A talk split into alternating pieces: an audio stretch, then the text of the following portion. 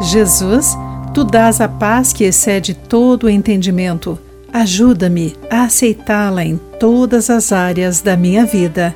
Olá, querido amigo do Pão Diário. Bem-vindo à nossa mensagem de esperança e encorajamento do dia. Hoje vou ler o texto de M. Butcher Pai com o título Como Encontrar Paz.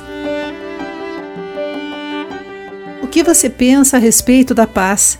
Meu amigo me perguntou. Paz? Não tenho certeza. Mas por que a pergunta? Ele me respondeu. Bem, enquanto você sacudia seus pés durante o culto, achei-a inquieta por algo. Você já refletiu sobre a paz que Deus dá aos que o amam?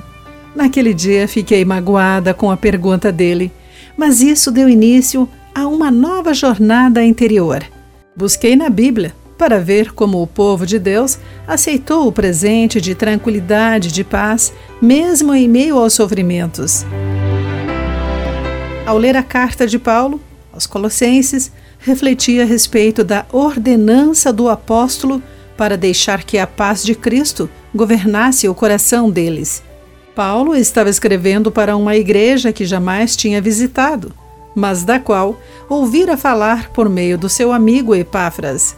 Ele estava preocupado porque, ao se depararem com falsos ensinamentos, estavam perdendo a paz de Cristo.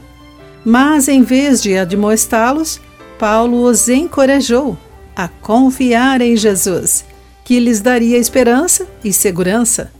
Todos nós enfrentaremos momentos em que poderemos escolher aceitar ou rejeitar o domínio da paz de Cristo em nosso coração.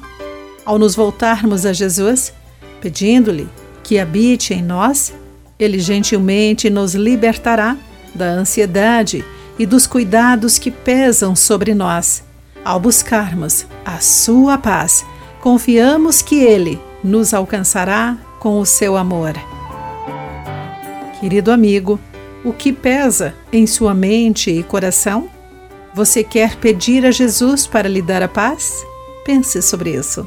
Aqui foi Clarice Fogaça com a mensagem do dia.